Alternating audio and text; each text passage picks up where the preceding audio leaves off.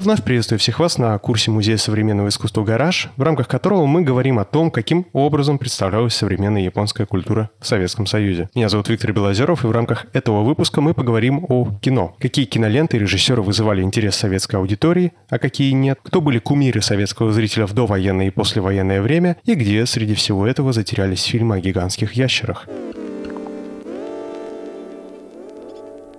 Знакомство советского зрителя с японским кино происходило постепенно. Как первые ленты, так и первые основательные публикации о положении японской киноиндустрии, все это начало собираться к 23 году. Поначалу японское кино можно было увидеть скорее в качестве исключения. Его показывали на закрытых показах в клубах или консульствах, так как некоторые дипломаты прихватывали с собой несколько пленочных бобин и стремились показать новинки. Поэтому о кино удавалось узнать скорее через небольшие статьи и заметки, особенности японских кинотеатров, объем выпущенных кинолент, методика работы актеров и какие-то диковинки, типа Бенти, человека, озвучивающего фильм во время его показа с комментариями по сюжету, что в советской прессе, для удобства понимания, получило название киноконферансье. Конечно же, советских журналистов по традиции волновали вопросы объема отснятой кинопродукции на таком вот состязательном уровне то, как зависит японская киноиндустрия от американской, да и как внутри Японии ширилась и применялась цензура, которая не допускала в том числе и многие советские фильмы, особенно пролеткультовские, которые так и оставались горевать на таможне, а затем также трагично возвращались на родину. То же касалось и других кинолент. «Мать Всеволода Пудовкина» или же «Броненосец Потемкин» Сергея Эйзенштейна не достигли своей цели. А вот «Коллежский регистратор» полнометражного превратился в малометражный и по этой причине не выходил в прокат. Японских цензоров возмущало, что в одной из сцен празднеств русские солдаты используют оружие для нарезки ветчины, что в представлении японцев оскорбляло честь меча. Были и приезды актера Акада и его жены в 29 году, их встреча с Пудовкиным, режиссера Кинугаса Тайновски, общавшегося с Эйзенштейном и ратовавшим за связи между японскими и советскими кинематографистами. Большую роль как в показе японских кинолент, так и организации выставки японского кино сыграл Фукуро Ипэй, знаменитый кинокритик и переводчик, который в 30 году приезжал в СССР и устраивал многочисленные закрытые показы разных японских кинолент в том числе и анимационных. Он служил проводником, так многие режиссеры из Японии обращались к нему для осуществления связи с советской страной. К примеру, известно о плане режиссера Сузуки Дюкити отправиться в СССР для изучения режиссуры и поставить совместный советско-японский фильм с Пудовкиным. Закономерный итог своего времени подводила выставка «Японское кино», премьерное открытие которое состоялось в первом совкинотеатре в Москве в 29 году. Размах был соответствующий. Кинотеатр приодели по-японски, множество киноателье и режиссеров с японской страны приложили усилия к ее реализации. На выставке можно было познакомиться с киноиндустрией Японии, тут тебе и фотографии кинотеатров, актеров, плакаты и кинопресса, кадры из различных кинолент и анимации. При этом выставка сопровождалась показом нескольких кинолент, так называемых самурайских фильмов и культурфильмы, которые ознаменовали хоть до какой-то степени степени первое широкое знакомство кинозрителя в Советском Союзе с японским кинематографом. Впоследствии выставка отправилась в гастроли по разным городам и республикам, но в конечном счете разбилась о некомпетентность организаторов в Узбекистане. Последние известные точки выставки, где к 1931 году экспонаты затеряются и только спустя длительное время вернутся в весьма ненадлежащем виде обратно в Москву. При всем своем потенциале выставка оценивалась по-разному. Кто-то писал о полноценном триумфе и безоговорочном успехе, как выставки, так и показанных фильмов, хотя и подобных людей больше волновал каталог, как главное достояние выставки, который подготовил Элли Сицкий. Другие же с более приземленными взглядами писали о тотальном непонимании лент, глумлении зрителя над образами персонажей в фильмах. И действительно, с этим были трудности, которую одна выставка и десятки публикаций, часто повторяющие друг друга, не могли решить. Не всегда хватало ресурсной базы, так и обратных подвижек в области показа советского кино и задействования использование Дальнего Востока как связующего центра для обмена лент или даже налаживания совместного кинопроизводства.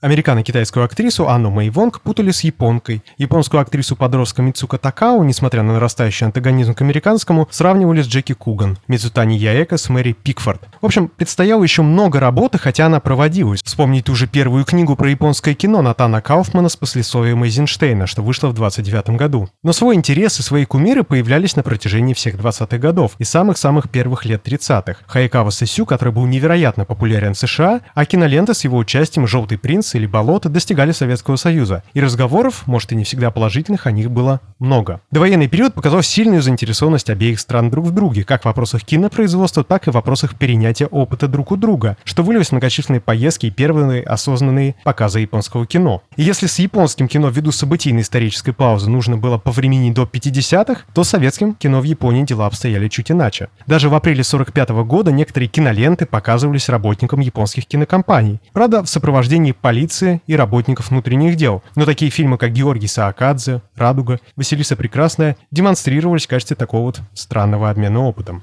Но что же в послевоенное время? Очевидно, что фильмов стало в десятки раз больше, как и возможностей показа. Ширились фестивали, возник ММКФ, а вслед за ним и Ташкентский кинофестиваль, где демонстрировались фильмы из стран Азии и Африки. Эти две фестивальные платформы во многом становились площадкой для показа работ японских кинорежиссеров, но при этом были недели японского кино в кинотеатре «Ударник» и других городах, фестиваль японского кино в Находке и многие другие инициативы. Удивительным образом росла роль кино. Япония в своей визуальной форме становилась доступнее. Это уже не та аграрная страна, страна с самураями, которая рисовалась в воображении многих в довоенный период, не все, но какие-то представления о стране и ее жителях развивались, как раз-таки за счет проката японских фильмов. На киноэкранах в 50-е появляются кинокартины «Женщина идет по земле» Камая Фумио, «Улица без солнца» Ямамото Сацо, «Желтая ворона» Госё Хайноске. Но основательное знакомство с японским кино и его символическое принятие на фестивалях можно отчитывать с 1961 года, когда на ММКФ Синдо Канета разделит большой приз фестиваля вместе с Григорием Чухраем. Голый остров – бессловесная история о семье, проживающей на острове и вынужденной ежедневно бороться за свое существование. «Остров, где ничто не кончается», писал об этом фильме кинокритик Майя Туровская. Подобным образом не кончалась и связь Синдо Канета с Россией. И, возможно, ему приходилось быть в тени славы Курасава в СССР, но он неоднократно получал призы на ММКФ, в том числе уже в самом конце 90-х годов. Какое кино вызывало наибольшее уважение в стане советских критиков?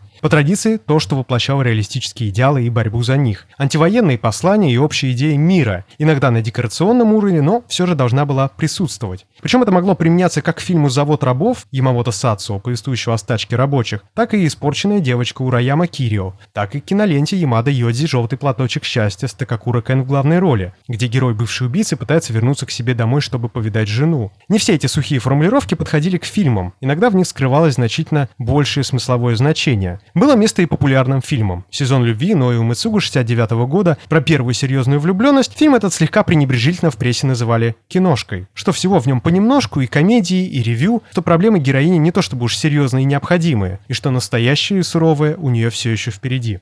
Характерным как для искусства, так и для кино было понятие кризиса, которое употреблялось к месту и не. Засилие Голливуда, закрытие кинотеатров и расцвет телевидения, ущемленные таланты и коммерческое кино. Некоторые из штампов даже не обязательно было раскрывать, настолько усталыми и натренированными они стали за десятилетия своего употребления. Фиксировалось иногда внимание и на популярной формулировке «возрождение милитаризма». Так советская страна была очень раздражена после показа картины «Высота 203» Масуда Тосио, где русско-японская война представлялась оправданной с точки зрения Японии. Судьба иногда странным образом распоряжалась режиссерами. Агиса Насима, несмотря на свой статус, был скорее второстепенным в представлении советской критики. Также на протяжении многих десятилетий Мидзагути Кэнди, которого на заре интереса к японскому кино в 50-х и вовсе в прессе именовали как Кенни, отсутствовал на небосводе японских режиссеров. Сложнее было с Тасигахара Хироси, которого вроде бы и ценили за интерес к человеческой душе, но критиковали оба его фильма «Чужое лицо» и «Женщина в песках», что в них не было социальной конкретности. Тадаси Май, Фукусаку Кинди, Ямамото Сацу, Итикава Кон, Курасава Акира. Такой набор и чуть более был доступен зрителю. Японская встречалась и в советском фильме «10 тысяч мальчиков» 62 года по сценарию Агнии Барто. Эта кинолента была первой попыткой воссоздать японскую реальность советскими средствами. Главный герой этого фильма Таро мечтает подружиться с советскими детьми и в итоге получает от них 10 тысяч писем, на которые по нравственному долгу надо и ответить. Япония воссоздавалась кустарно. Тут и Таро не японский мальчик, какие-то актеры подбирались за счет японских детей, живущих в СССР, а коллеги-режиссеры из Японии вовсе прислали настоящий японский японский домик в Москву. Но фильм был интересен не столько со своим сюжетом про великовечную дружбу, сколько из-за участия Окада Йосико, японской актрисы и режиссера, с которой, конечно, судьба ее знакомства с СССР была жестокой. В самом конце 30-х годов вместе со своим супругом, будучи воодушевленными светлыми идеями коммунизма, пересекли границу незаконным путем, в результате чего ее супруг был расстрелян, а сама она провела в лагере 10 лет, и только затем начала возрождать свою карьеру в новых условиях и новой стране. Японские сюжеты присутствуют в разных кинолентах и советских режиссеров. В 1962 году у Марка Донского в киноленте «Здравствуйте, дети» важным персонажем становится прибывшая в международный пионерский лагерь девочка из Японии, что, конечно же, свяжет сюжетную эту историю с последствиями атомных бомбардировок. След не всегда был таким очевидным. Все-таки Япония большая и тем много. Но вот в фильме «Мужские портреты» 87 года герой Михайлова перевоплощается в самурая, совершающего сыпуку. А в фильме «Опасный возраст» герой Йоза Сапудрайтиса, парфюмер, вычисляет преступницу, поскольку та пользуется японскими духами Асахи. Но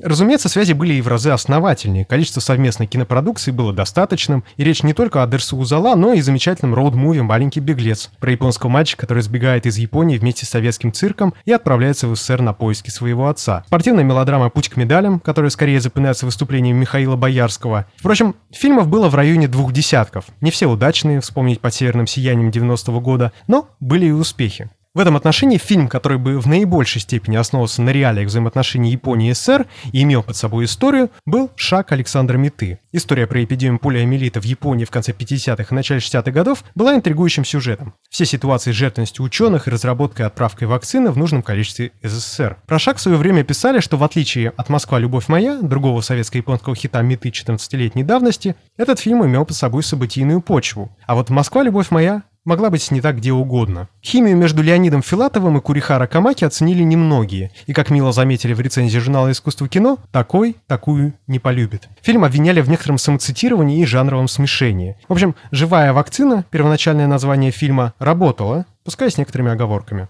Но как же Курихара Камаки? Ее история популярности у советского зрителя длинна. Еще до первой своей работы с Александром Митой Курихара была известна зрителю в СССР по фильмам «Любовь и смерть», а также «Трудная любовь» или «Ресторан Синабугава». Но настоящую славу у зрителя она снискала после съемок в «Москва. Любовь моя», где был настоящий интенсив с изучением русского языка, занятий балетом и участием в самих киносъемках. Курихара затем еще возникла в эпизодической роли в «Экипаже», участвовала в совместной постановке с Сергеем Юрским. Но подобные истории были и с другими актерами, которые, может, и не получали ролей в совместных кинолентах, но все равно были узнаваемы и популярны. За актрис отвечала Набука Отова. Про нее даже выходила книга в серии «Актеры зарубежного кино». Была популярна Кейко Киши после премьеры фильма Ива Чампи «Кто вы? Доктор Зорги». За мужскую часть фанатской базы отвечал любимый актер Курасава Акера Мифуне Тоширо. Здесь соревноваться было не с кем на протяжении десятилетий. Настолько своим мощным образом запал в душу советскому зрителю японский киноактер. И многие истории скрыты за пределами актерских воплощений. Окада Кадзу, японский режиссер и продюсер, студент ГИКа в конце 60-х, кинокритик Ямада Кадзуо, не раз бывавший в СССР и оставший за собой целый ворох текстов, в том числе и о советском кино. Много о японском кино не случилось бы, если не многочисленные журналы и книги, переводы Ивасаки Акера и, конечно же, личность Инны Генс, сделавшей, пожалуй, все для фиксации советского опыта восприятия японского кино. Но что-то находилось и за пределами. Не нравилось знатокам или зрителям японского кино. Сразу списком. Гангстерское кино. Примитивно и шаблонно. Якудза Эйга. Туда же и про то же. Фильмы с боевыми искусствами, оккультные фильмы, так назывались фильмы про всякую паранормальщину, тоже были неугодны. Пропинку Эйга, жанр японского кино, который совмещал в себе насильственные сексуальные сцены, только для демонстрации в специальных кинотеатрах и претендуют на показ непристойностей. К примеру, если про ранние фильмы Агиса Насима было дозволено писать и говорить полноценно, то его шедевральная «Империя чувств» уже упоминалась как эротический фильм. За пределами этого словосочетания ничего не было.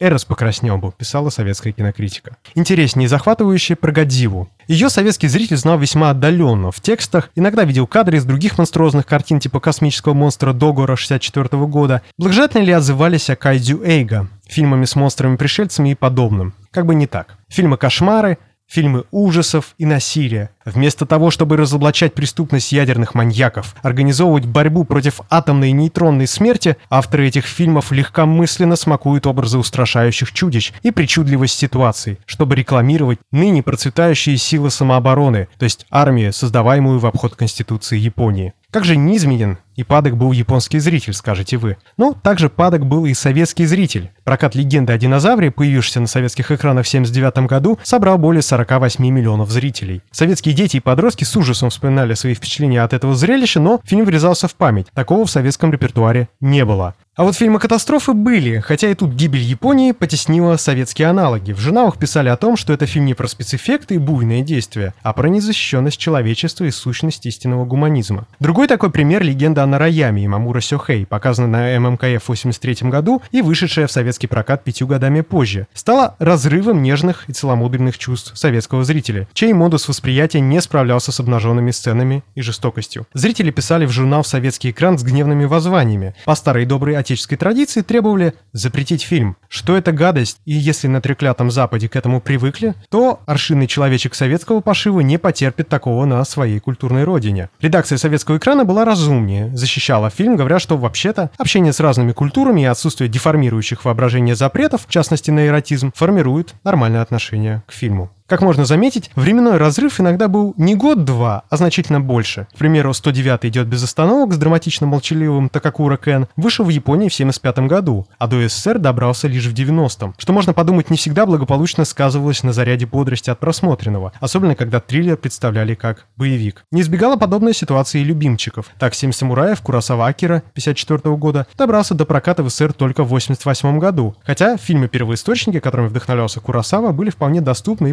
показывались в кинотеатрах. Представление японского кино в СССР — это огромнейшее лоскутное одеяло, сотканное из тысячи разных сюжетов и историй. Как в довоенное, так и послевоенное время находились свои герои и неугодные. Случались временные пропусти, смысловые искажения и коррекции по идеологическому курсу, и казалось бы, что подобные истории находятся на расстоянии от момента настоящего и давно принадлежат истории культурных связей. Но если присмотреться, то какие-то вещи не меняются, хотя и ход времени отдаляет нас все дальше от событий прошлого.